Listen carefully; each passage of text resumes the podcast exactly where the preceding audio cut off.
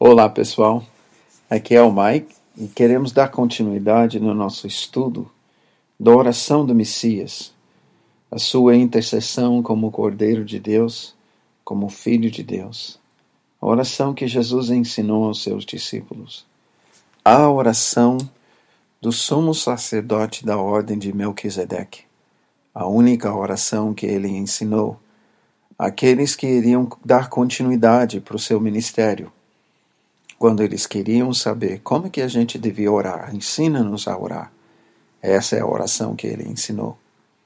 E nós queremos lembrar que queremos ver essa essa oração como uma oração modelo sim, uma oração que nós podemos fazer em si, com fé, com entendimento, quantas vezes que for, em tantos lugares que for, mas podemos também, e iremos fazer isso em futuras lições e futuras práticas da oração, nós queremos usar essa oração e, e destrinchar essa oração.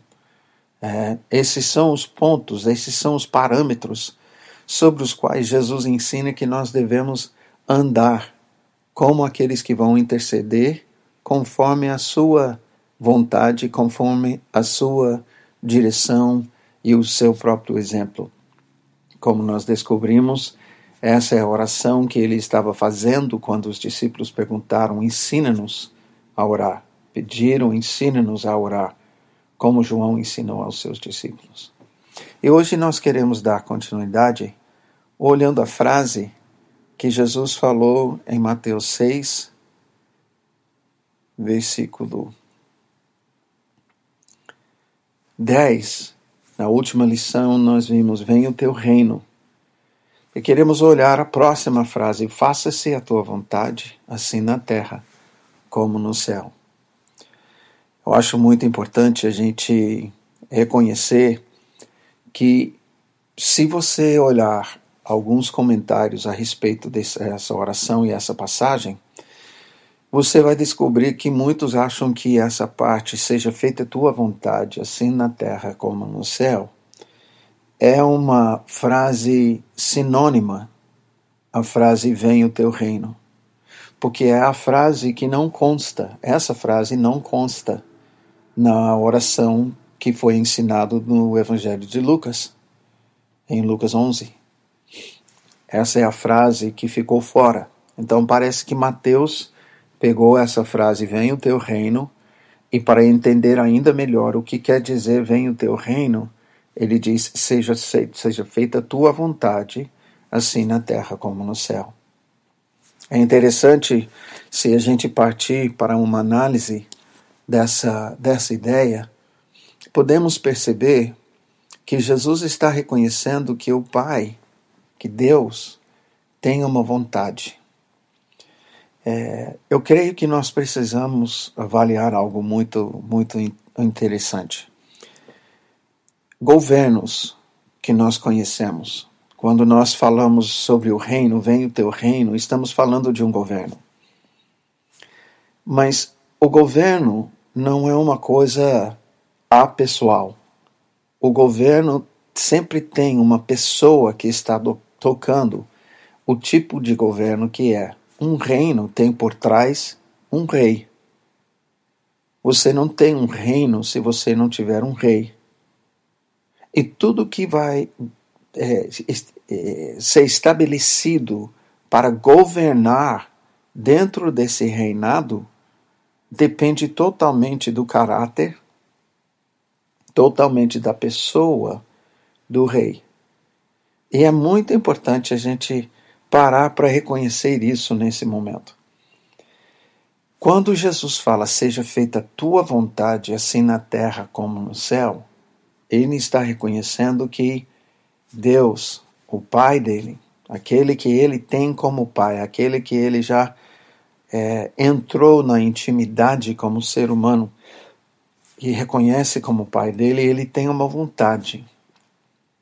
E a sua vontade é a expressão do seu caráter. A sua vontade é a expressão da sua pessoa. Portanto, todas as leis de um reinado depende do caráter do rei.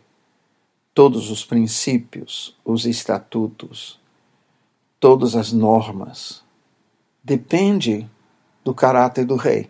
Ele não é diferente nos governos que nós conhecemos. Nós temos uma nós vivemos numa república e muito do que acontece até nos nossos dias estamos vendo nós temos algo que podia acontecer, mas por causa das pessoas que estão liderando, as pessoas que estão governando, coisas estão acontecendo que não deviam estar acontecendo, mas é por causa do caráter dessas pessoas. Há corrupções por causa do caráter dessas pessoas que estão no governo. Quando se trata do reino de Deus, Jesus sabe que o reino de Deus tem por trás, ou tem por cima, na verdade, quem está governando é Deus que é santo e ele tem uma vontade. Podemos ver na vida de Jesus que ele tinha uma, um conceito, um entendimento da vontade de Deus singular em relação à sua vida, à sua missão, o seu projeto de vida, seus planejamentos. E eu queria avaliar isso com você quando quando Jesus ora, dizendo: Seja feita a tua vontade, assim na terra como no céu. Em si, isso é a, o destrinchar da frase: Venha o teu reino. Então, nós temos uma riqueza, olhando para a vida de Jesus, a entender em relação às nossas vidas. Eu creio que é, é muito interessante olhar algumas algumas passagens, eu quero olhar com você é, que Jesus ele falava dessa vontade ao longo do seu ministério. Ele falava da vontade do Pai. Ele, ele dizia, por exemplo, em João, capítulo 4, a partir do versículo 30, nós lemos o seguinte: Saíram, pois, da cidade, essa é a cidade de Samaria, e vieram ter com ele. Nesse interim, os discípulos lhe rogavam: Mestre, come. Mas ele lhes dizia: Uma comida tenho para comer, que vós não conheceis. Diziam então os discípulos uns aos outros: Ter-lhe-ia porventura alguém trazido o que comer?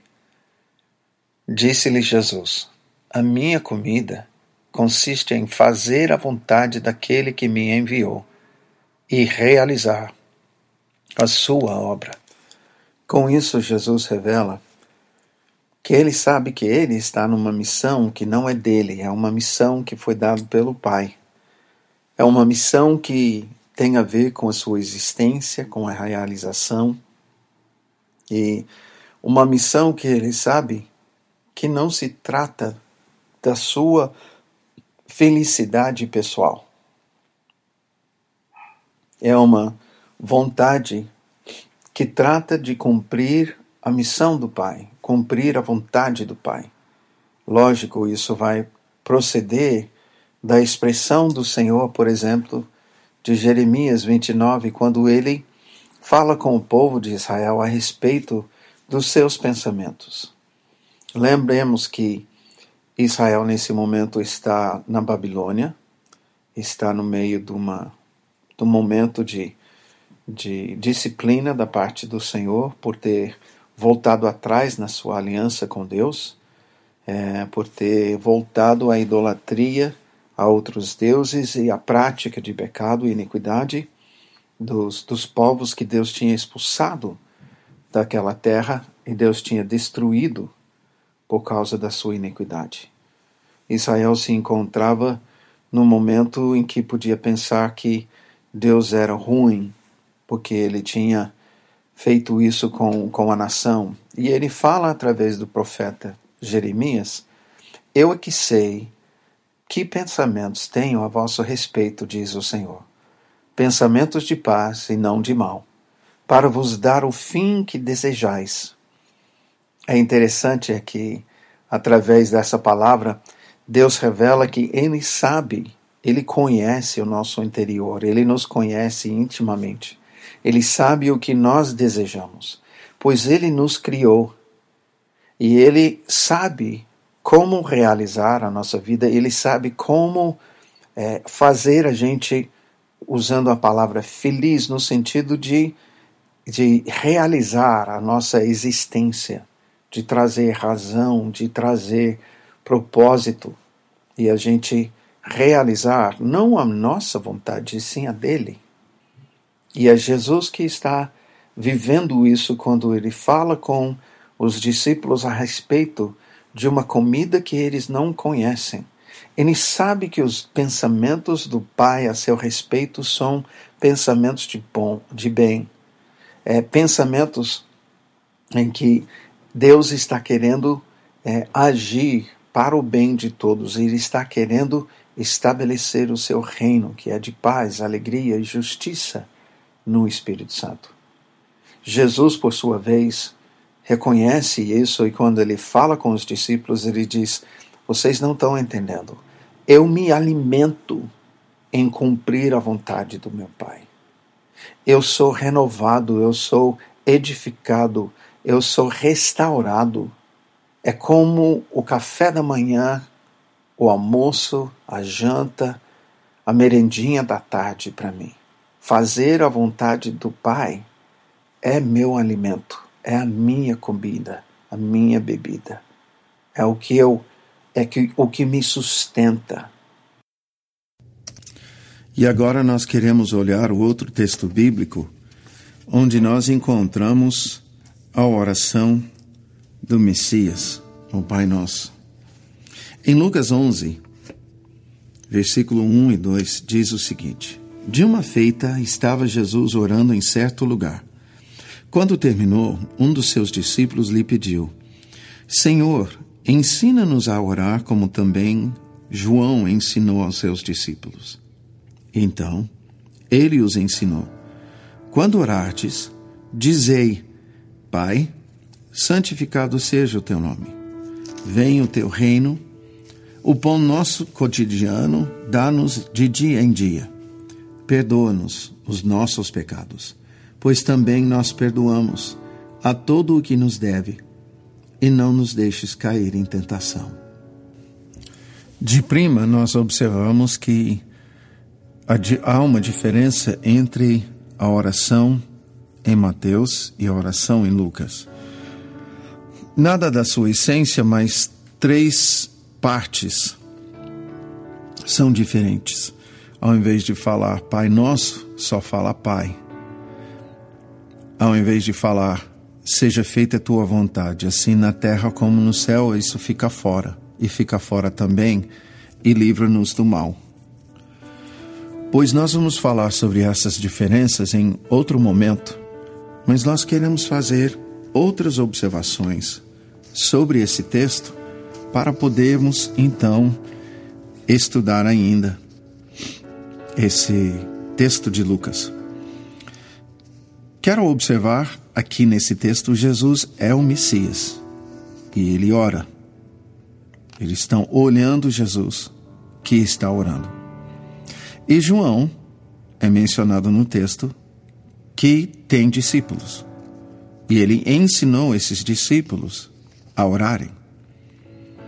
Um discípulo de Jesus pede: ensina-nos a orar, como João ensinou aos seus discípulos. Então, eu tenho uma série de perguntas para fazer. Como eles sabiam da oração de João o Batizador? Eles estavam pedindo para Jesus ensinar a oração que João fazia ou uma outra oração? Quantos discípulos são nesse momento e quem são? Qual é o momento do ministério de Jesus é o mesmo momento que ele ensinou em Mateus ou é outro momento? Esta vez que ele ensina é diferente? É antes ou depois? Quais são as diferenças? Então, para isso, e para responder essas perguntas, nós vamos voltar um pouco no Evangelho de Lucas. Por quê? Porque dos quatro evangelhos, Lucas é o evangelho mais cronológico.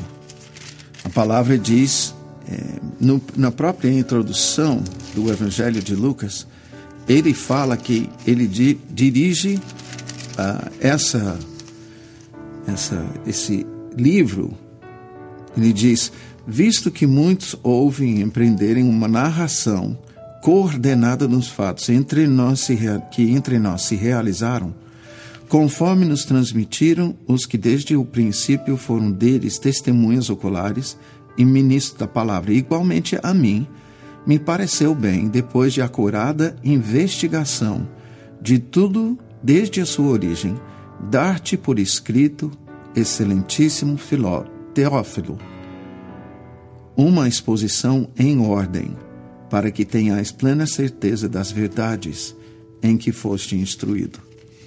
Então Lucas, ele fez pesquisa. Lucas investigou. Ele como historiador, ele foi investigando as coisas para saber com testemunhos oculares o que tinha acontecido. Então a gente precisa levar em conta quando Lucas está falando com a gente, ele fala em cima de pesquisa. E ele fala também ordenadamente. E parte dessa ordem que ele dá é uma ordem cronológica. Então nós queremos voltar um pouquinho no seu evangelho para notar alguns fatos, né? E a primeira coisa que nós precisamos ver é em Lucas 3, onde João estava pregando e ele tem um encontro com Jesus. Jesus vem ao seu encontro em 3, 21 e 22. Aconteceu que, ao ser todo o povo batizado, também o foi Jesus, e ele, estando a orar, o céu se abriu, e o Espírito Santo desceu sobre ele em forma corpórea, como pomba, e ouviu-se uma voz do céu: Tu és o meu filho muito amado, em quem me comprazo. Interessante que aqui eu tenho também uma referência para João 1, 32, onde ele relata a mesma coisa. Antecedendo esses versículos, 32 a 34, onde João relata o mesmo evento do batismo, é relatado para nós que João olhou e viu Jesus e diz: Eis o Cordeiro de Deus que tira o pecado do mundo. Naquele momento, a história profética de dois, mais de dois mil anos vem recair sobre os ombros da vida dessa pessoa chamada Jesus. E nós sabemos que ele se apresenta ali não para confessar algum pecado dele, e sim ele está se identificando conosco e assumindo o seu papel como Messias. Nesse momento, João é usado por isso, para reconhecer quem ele é. Aí a gente vai para Lucas 9, e em Lucas 9, esse Jesus que agora entrou no ministério, ele convoca os doze discípulos, diz assim: Tendo Jesus convocado os doze, deu-lhes poder e autoridade sobre todos os demônios e para efetuarem curas também os enviou a pregar o reino de Deus e a curar os enfermos. E ele continua no seu discurso. Nós sabemos que, nesse momento, Jesus não somente escolhe entre a multidão algumas pessoas para o seguirem mais de perto, como ele confere autoridade sobre eles. Não é o Cordeiro de Deus que está fazendo isso. Agora, logo em seguida, versículo 7, a gente percebe que o tetraca Herodes soube de tudo que se passava e ficou perplexo. Ele estava ouvindo as notícias sobre Jesus e a fama dele que percorria todas as aldeias e todas as regiões porque ele estava pregando e efetuando muitas curas. E ele ouvia alguns dizendo: João ressuscitou do, dentre os mortos, outros, Elias apareceu, outros, ressurgiu um dos antigos profetas. Herodes, porém, disse: Eu mandei decapitar a João. Quem é, pois, este? a respeito do qual tenho ouvido tais coisas, e se esforçava por vê-lo. Pois o que nós estamos observando aqui é que quando Jesus escolheu os doze e os enviou para fazer com ele ah, as mesmas coisas, a pregação e a cura, João já tinha sido decapitado, já tinha saído de cena. Hum, agora Jesus tem doze discípulos. Mas quando a gente para para ver algo interessante, em João, o primeiro capítulo, quando no, na hora do batismo, versículo 35, João 1,35, no dia seguinte, estava João outra vez na companhia dos dois discípulos de dois dos seus discípulos, vendo Jesus passar, disse de novo: Eis o Cordeiro de Deus. Os dois discípulos, ouvindo dizer, seguiram Jesus. Um deles, nós ficamos sabendo no texto, era André, um, o, o irmão de Simão Pedro, que seguiu a Jesus. O outro, o nome dele não é falado.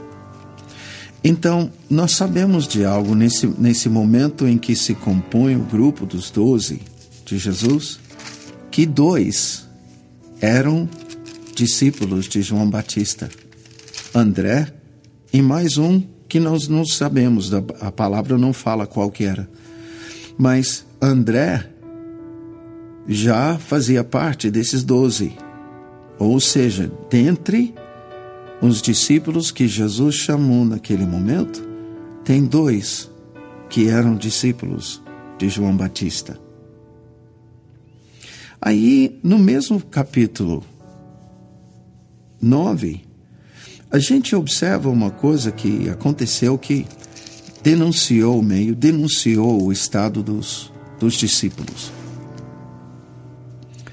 Em versículo 37 diz: No dia seguinte, ao descerem eles do monte, veio ao encontro de Jesus grande multidão. E eis que, dentre a multidão, surgiu um homem dizendo em alta voz: Mestre, suplico-te que vejas meu filho, porque é único. Um espírito se apodera dele. E de repente, o menino grita e o espírito o atira por terra, o convulsiona até espumar e dificilmente o deixa, depois de ter o quebrantado. Roguei aos teus discípulos que o expelissem, mas eles não puderam. Respondeu Jesus: Ó oh, geração incrédula e perversa, até quando estarei convosco e vos sofrerei? Traze o teu filho. Quando se ia aproximando, o demônio o atirou no chão e o convulsionou, mas Jesus repreendeu o espírito imundo, curou o menino e o entregou a seu pai. E todos ficaram maravilhados ante a majestade de Deus. Aqui nós podemos fazer algumas observações. Primeiro é que Jesus não não estava brincando quando ele deu ordens aos seus discípulos. Ele estava esperando que eles fizessem as coisas que ele ordenou a fazer: curar os enfermos, expulsar os demônios, ressuscitar os mortos, purificar os leprosos e pregar o evangelho do reino. Isso conforme as ordens em Lucas 9 e também Mateus 10. E podemos falar nesse momento da diferença que havia a semelhança e a diferença que havia entre os ministérios de João Batista e Jesus. João chegou pregando uma mensagem: Arrependei-vos, pois é chegado o reino dos céus. Jesus, quando ele começou seu ministério seis meses depois de João, ele pregava a mesma mensagem: Arrependei-vos, pois é chegado o reino dos céus.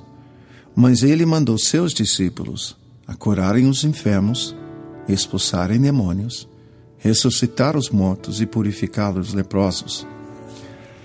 É interessante porque até então é, não havia nessa pregação de João manifestações, não há nenhum relato de manifestações sobrenaturais no sentido de endemoniamento ou no sentido de curas de enfermos ou, ou mortos ressuscitando. Quando Jesus passa essas ordens para os seus discípulos, lembra que eles estão numa fase de aprendizagem, mas olha só a reação de Jesus mediante o descumprimento da sua ordem. Ele olha para os discípulos e ele fala: Ó oh, geração incrédula e perversa. Eu, eu não sei de você, mas eu estou vendo um cenário assim.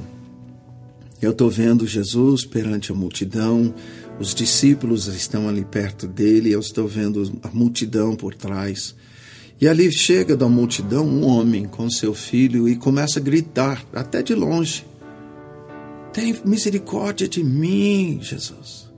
Ele começa a falar do problema do menino. E nisso eu vejo os doze assim começarem a abaixar a cabeça, segurar a testa, coçar a fronte assim, ai, ai, ai. E quem sabe o Pedro, ele olha para o João e ele diz: João, lá está o menino, eu orei com esse menino vinte vezes ontem e nada. E João olha para o Pedro e fala: Eu também, mano. E os dois estão pensando: será? Será que o cara vai falar, vai entregar a gente? E entregou. E aí quando eles ouvem as palavras, ó geração incrédula e perversa, eles sabem que é porque Jesus está esperando que eles façam exatamente aquilo para qual ele os autorizou a fazer. E era o mesmo ministério dele. Eu estou querendo deixar isso muito claro para nós. Há uma pauta que Jesus traz. Há uma agenda que ele tem perante a sociedade como Messias, como o Cristo, como o ungido do Senhor. E até para nós hoje em dia, quando a gente fala em discipulado, se a gente vai fazer falar em discipulado de Jesus, nós temos que saber que o ponto de referência desse discipulado não sou não, não sou eu e não é você. O ponto de referência desse discipulado é o próprio Jesus. Ele é o mestre e os discípulos estão olhando para ele, e todos eles são pessoas comuns, igual você e eu. E o mestre está, tinha dado ordens para eles curarem os enfermos e expulsarem demônios. E eles não estavam podendo fazer isso. Eu estou querendo observar com você apenas isso nesse momento, porque isso mostra o quadro, o estado dos discípulos nesse momento da sua, do seu acompanhamento de Jesus. Aí a gente chega em Lucas 10 e diz o seguinte: Depois disto, o Senhor designou outros setenta e os enviou de dois em dois para que o precedessem em cada cidade e lugar onde estava para ir. Muitas vezes, para é, exemplificar essa passagem, eu pego um grupo de pessoas. Eu gostaria que você imaginasse um grupo de, de umas 30 pessoas, 30, 40 pessoas na sua frente. Tá? Agora, separa uma pessoa para ser Jesus e a outra pessoa para ser João Batista separa dez discípulos que vão ficar atrás de Jesus e os outros, todos os outros, vão para João Batista. A Bíblia não diz quantos discípulos ele tinha, mas eu imagino que chegou a ser um número razoável, porque ele já estava é, desenvolvendo o seu ministério durante um ano e pouco, quando ele teria sido decapitado. E agora, dois, João vai olhar para Jesus e dizer: Eis o Cordeiro de Deus, e dois dos discípulos dele vão passar a seguir Jesus. E aí, Jesus, em Lucas 9, chama os doze, compõe-se o grupo de doze dos discípulos de Jesus. E João é decapitado. Aí você tem uma penca de discípulos de, Jesus, de João Batista que não estão fazendo nada. E pergunta-se: o que, que eles vão fazer com a vida depois que João foi morto? E como a maioria chegam a essa conclusão quando eu faço essa pergunta, eu quero submeter a você que desses 70 acrescentados aos discípulos de Jesus, eu creio que um bom número foi discípulo de João Batista. Porque você percebe até no texto que Jesus assimila o, o propósito, ele assimila a função de João Batista e seu ministério. Olha só. Ele diz: E os enviou de dois em dois para que o precedessem em cada cidade e lugar onde ele estava para ir. Ou seja, eles estavam indo adiante para preparar o caminho do Senhor. E assim, agora discípulos também que eram discípulos de João Batista, até porque vieram por causa dos dois que estavam com Jesus desde o momento que ele os chamou entre os doze. Ah, eu estou com um amigo, João morreu, eu estou com um amigo lá com Jesus. Eu ouvi João dizer: Eis o Cordeiro de Deus. É muito provável que eu iria passar a seguir Jesus e Jesus diz que acrescentou, designou outros 70 para enviar. Então nós temos aqui em Lucas 10 um grupo de 82 que estão saindo de dois em dois. E isso significa 41, 41 duplas que estão saindo e você observe que Jesus dá as mesmas ordens para eles. E quando regressam, em versículo 17, a palavra diz: possuídos de alegria, disseram: Senhor, os, os próprios demônios se, se nos submetem a, pelo teu nome. Mas ele disse: eu via Satanás caindo do céu como um relâmpago. Eis aí vos dei autoridade para pisardes serpentes e escorpiões, e sobre todo o poder do inimigo, e nada absolutamente vos causará dano. Não obstante, alegrai-vos, não porque os, vossos, os espíritos se vos submetem, e sim porque o vosso nome está rolado nos céus. Naquela hora, exultou Jesus no espírito e exclamou: Graças te dou, Pai, Senhor do céu e da terra, porque ocultastes essas coisas aos sábios e aos instruídos, e as revelaste aos pequenininhos. Sim, ó Pai, porque assim foi do teu agrado. Tudo me foi entregue por meu Pai. Ninguém sabe quem é o Filho senão o Pai, e também ninguém sabe quem é o Pai senão o Filho e aquele a quem o Filho o quiser revelar. Nesse momento, Jesus fica todo feliz porque os discípulos estão conseguindo fazer e cumprir as suas ordens. Agora, pelo contrário, antes ele reclamou, agora ele se exulta e dá glória a Deus pelo fato dos seus discípulos estarem fazendo a mesma coisa. Agora, eu estou querendo que você observe que tem 41 duplas que têm saído de cidade em cidade, cidades onde Jesus estava para ir. E eu gostaria de, de submeter a você que eles foram em cima das ordens de Jesus. Eles pregaram o evangelho do reino.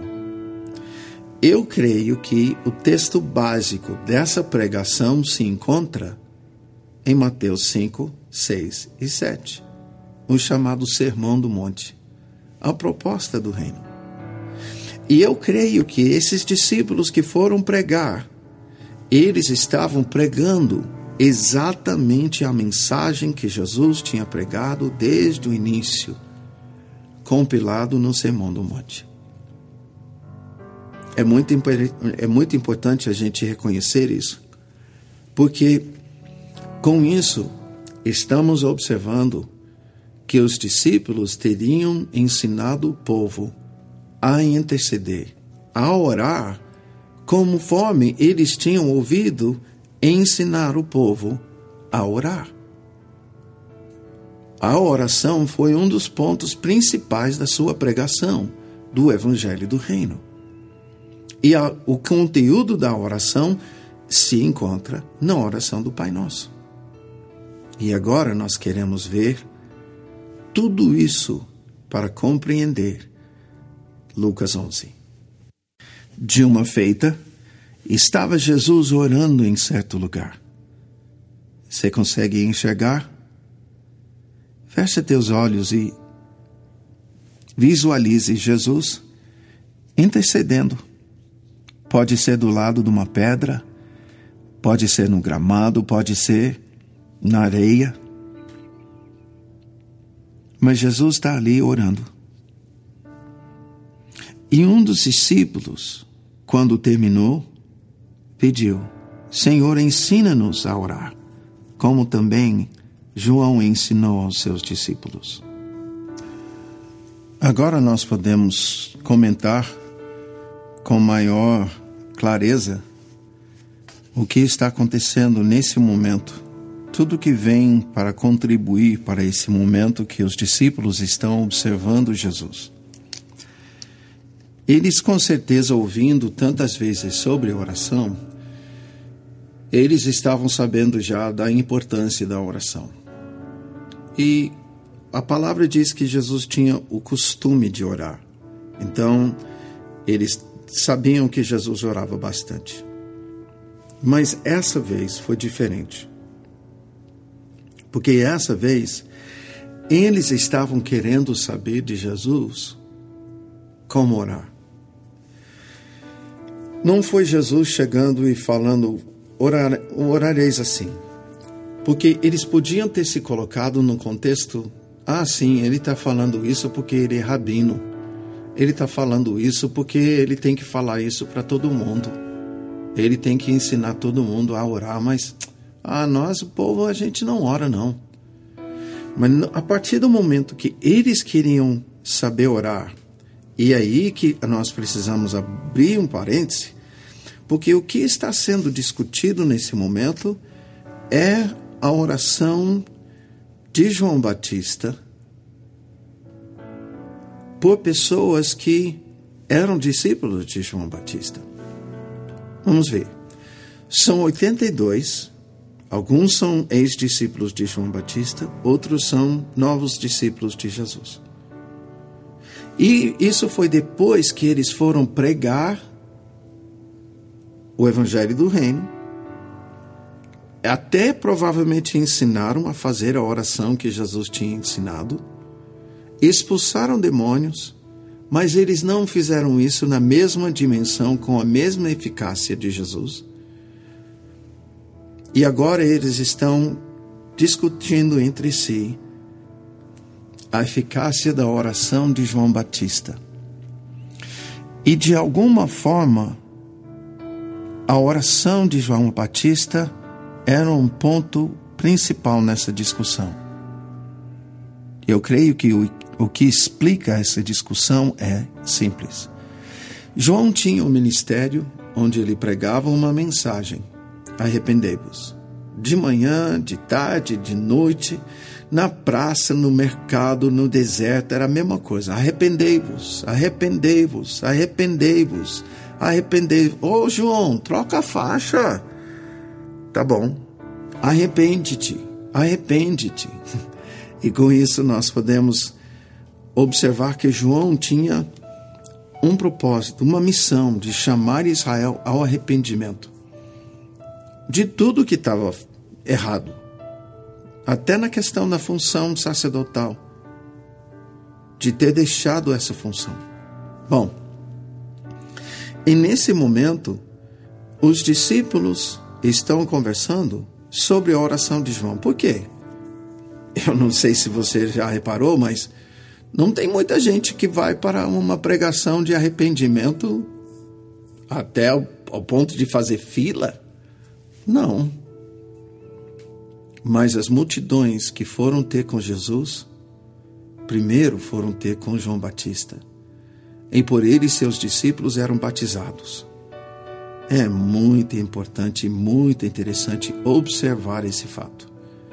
E agora, os discípulos de João Batista estão comentando a oração dele porque eles sabem que a oração dele foi o segredo do ministério, do sucesso do ministério dele. Não tivesse orado daquele jeito, não haveria a resposta sobrenatural que houve. E eles sabiam que a oração que João ensinou era eficaz. O outro dia, eu estava ouvindo uma, um, uma filmagem, uma gravação em YouTube de um rabino que estava falando sobre uma prática da época, que os rabinos, é, ao ensinarem o, o, os seus discípulos, ensinavam a oração do chamado Amidá. Essa é uma oração com 18 cláusulas que foi desenvolvido para o povo judaico é, fazer depois do cativeiro, depois que voltaram para a terra. E essa oração chama Amidá. Muitas pessoas acham que o Pai Nosso é uma versão reduzida do Amidá. Pessoalmente, eu não creio. Mas também esse, esse rabino estava dizendo que na época, nas escolas rabínicas, cada rabino fazia uma oração para acrescentar no final dessa oração a Amidá que se praticava. Então, uma oração desse rabino, outro rabino, outro rabino, outro rabino. E pode ser, e aí que eu vou até cogitar a possibilidade de que seja a verdade, que o João tivesse ensinado uma oração especial para os seus discípulos e eu creio que essa oração, nós não temos nenhuma evidência disso, mas eu creio que essa oração tem a ver com Zacarias 12, 10. Sobre a casa de Davi e sobre os habitantes de Jerusalém, derramarei o espírito de graça e súplicas, e olharão aquele a quem traspassaram. Chorarão, como se chora pelo unigênito, pranteá-lo-ão amargamente como se pranteia pelo primogênito. Essa é a obra do Espírito Santo na qualidade do Espírito de graças e súplicas. Isto é, o Espírito que traz quebrantamento para o coração, o, o Espírito que gera uma consciência do pecado. Eu afirmo para vocês que se não houvesse essa obra, essa ação do Espírito Santo na vida dos discípulos e de João Batista sobre a vida do povo, eles não teriam ouvido, não teriam saído das suas casas para ouvir a pregação de arrependimento e ouvir hipócritas e ser denunciado pelo João e ainda mais confessarem os seus pecados publicamente e ainda mais se submeter a um batismo público? Olha, os discípulos estavam comparando o ministério e a pauta de João Batista e Jesus. Eles estavam vendo que tinha coisas diferentes e Jesus estava cobrando. Eles sabiam da eficácia da oração de João, que se não tivesse orado daquele jeito, que não haveria o encontro com as multidões. Então eles estavam fazendo o cálculo. Se João orava assim e tinha sucesso no seu ministério, então o que, que Jesus está orando? E eles estão observando Jesus orando. Agora, toda a intenção dessa pergunta é: Jesus, nós queremos cumprir a tua agenda. Jesus, nós queremos cumprir as suas ordens. Mestre, ensina-nos a orar para que possamos ser bem-sucedidos em cumprir as tuas ordens. Eles não estão pensando que essa é uma oraçãozinha qualquer. E eles estão pedindo para Jesus orar e ensinar o que ele está orando ali. Tenta se colocar, tenta se visualizar diante disso. Você está vendo Jesus orar com toda essa experiência que acabei de, de relatar. E alguém vai pedir: Jesus, ensina-nos a orar como João ensinou aos seus discípulos. Agora, essa oração, a gente precisa observar, eles estão pedindo para Jesus ensinar a orar como se ele não tivesse ensinado a orar. Além do mais, eu creio que eles estão pedindo para Jesus a orar, a ensinar a orar, algo que ele não tinha ensinado. Eu creio que os discípulos estão pensando nesse momento: olha, ele deve ter algum segredo, ele deve ter alguma coisa que ele não passou para a gente. E é por isso que a gente não está conseguindo fazer do mesmo jeito. E é interessante observar que Jesus respondendo ele ensinou: quando orardes, é tão semelhante aquilo que ele falou diante das multidões, que eu creio que eles já arrepiaram os cabelos só de ouvir quando orardes. Dizei, Pai, santificado seja o teu nome, venha o teu reino o pão nosso cotidiano dá-nos de dia em dia, perdoa-nos os nossos pecados, pois também nós perdoamos a todo o que nos deve, e não nos deixes cair em tentação. Eu creio que os discípulos ficaram espantados com a resposta de Jesus. Eu duvido que eles estivessem esperando ouvir o que eles ouviram nesse momento do Mestre e sumo sacerdote. Pois Jesus já tinha ensinado a fazer essa oração N vezes. A gente tem que pensar, no mínimo, eles tinham ouvido 40, 50, talvez 100, 200 vezes essa oração nos ensinamentos de cidade em cidade. Além disso, eles tinham ensinado provavelmente a fazer essa oração quando ensinassem sobre o, o reino de Deus, o evangelho do reino. Faz parte daquilo que Jesus ensinava de cidade em cidade, relatado no Sermão do Monte. Então, se era para saber a respeito dessa oração, eles já sabiam. Eu acho que eles estavam esperando ouvir outra coisa. Além disso, eles não estavam querendo saber a oração de João Batista porque tinha ex-discípulos de João lá. Eles sabiam como João orava. Eles estavam esperando uma novidade da parte do Senhor. E é nisso que eu quero refletir com você nesse momento. E eu estou querendo realmente chegar num ponto onde nós, como os discípulos de hoje, onde nós vamos nos arrepender eu tive que me arrepender. Eu fui tratado nessa base pelo Senhor quando Ele me mostrou essa base bíblica para o, o, a intercessão do Cordeiro. Os discípulos muito provavelmente não tinham entendido essa questão deles serem sacerdotes. E com isso eles não prestavam atenção, eles não se importavam quando Jesus estava ensinando a oração. Ah, é mais uma oração. Para eles foi mais uma oração. E porque parecia, provavelmente, com outras orações, então, ah, já sabemos. Mas quando eles perceberam que Jesus estava fazendo essa oração, quando ele estava orando a sós, aí eles relembraram as palavras de Jesus lá em Mateus 6.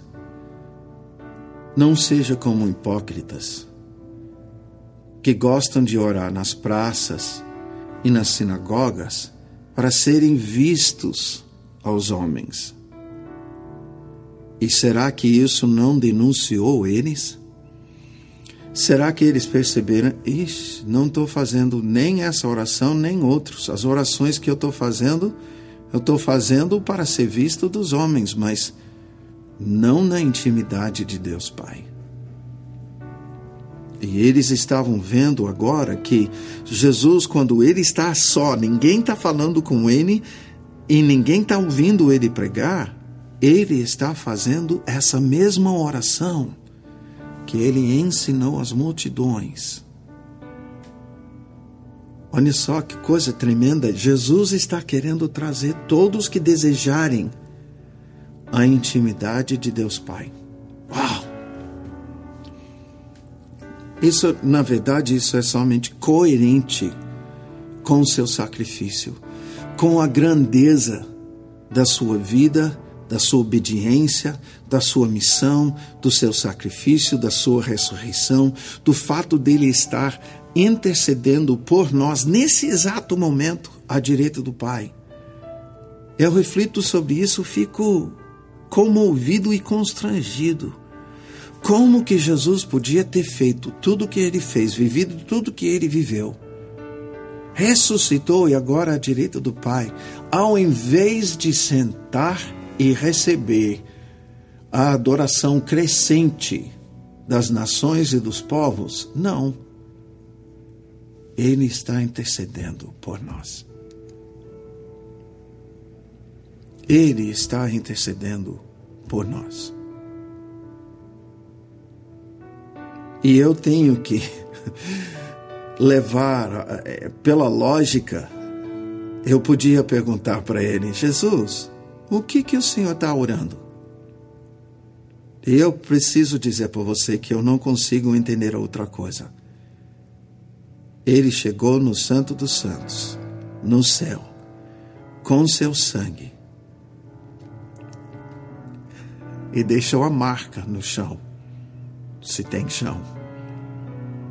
Abriu um novo e vivo caminho e chegou diante de Deus e orou como ele tinha orado desde os seus 15, 18 anos, ensinado pelo Espírito Santo. Pai Nosso. E agora ele está orando diante de Deus. Só que ele está lá orando por nós não aqui, orando por nós. Pai nosso, estamos aqui no céu, mas o Senhor está nas regiões celestiais. Santificado seja o teu nome, venha o teu reino e seja feita a tua vontade, assim na terra como no céu. O pão nosso de cada dia dá-nos hoje perdoa as nossas dívidas, assim como nós temos perdoado os nossos devedores, e não nos deixes cair em tentação, mas livra-nos do mal. Jesus agora está diante do Pai e ele continua a interceder por nós. Essa é a importância da intercessão e eu quero submeter a você que nada que a igreja tenha experimentado, nada que tenha acontecido conosco, na, nenhum avanço do reino de Deus na terra aconteceu sem que primeiro Jesus preparasse isso em intercessão. Eu gostaria de relembrar a você aquilo que eu falei no início. A igreja avançou até Roma, conquistou o Império Romano. em cima dessa oração, na vida diária de discípulos de Jesus. Não uma oração litúrgica ou denominacional. Pois os discípulos de Jesus faziam essa oração três vezes ao dia, na direção dos apóstolos. O desvio teria acontecido por volta de 400 e teria passado mais dois séculos. Nós sabemos que a partir desse momento houve uma separação entre clero e leigo e que o discípulo comum deixou de exercer um sacerdócio nesse sentido, como a igreja primitiva fazia perdeu-se essa esse fio, perdeu-se esse princípio, perdeu-se essa identidade. De vez em quando isso surge até entre pessoas leigas e ficamos sabendo que alguém se, que se destacou na história por causa disso. Mas o povo cristão, como povo sacerdotal, nos nossos dias não é visto assim. E eu creio que é porque nós perdemos a nossa identidade, em primeiro lugar. E com isso, nós também perdemos a essência da intercessão. Passamos a fazer pedidos particulares. A gente precisa lembrar nesse momento o exemplo que Jesus tinha quando ele estava ensinando a fazer essa oração. Ele estava olhando o papel do sumo sacerdote, que entrava no Santo dos Santos na terra para pedir perdão dos pecados dele, da sua família e da nação. Não era um momento onde o, o sumo sacerdote chegava com seus pedidos pessoais. E aí eu quero sugerir para você que é por isso que Jesus, quando ele fala no final de Mateus 6 sobre os pedidos sobre todas essas coisas e tal, tal, tal, comida, é, roupa e essas coisas, Jesus diz: buscai primeiro o reino. Será que ele não está dizendo assuma seu papel sacerdotal, sua identidade sacerdotal, assuma a sua filiação e que Deus é seu Pai, Ele quer prover para você. Ele vai prover. Não fica de olho nas coisas.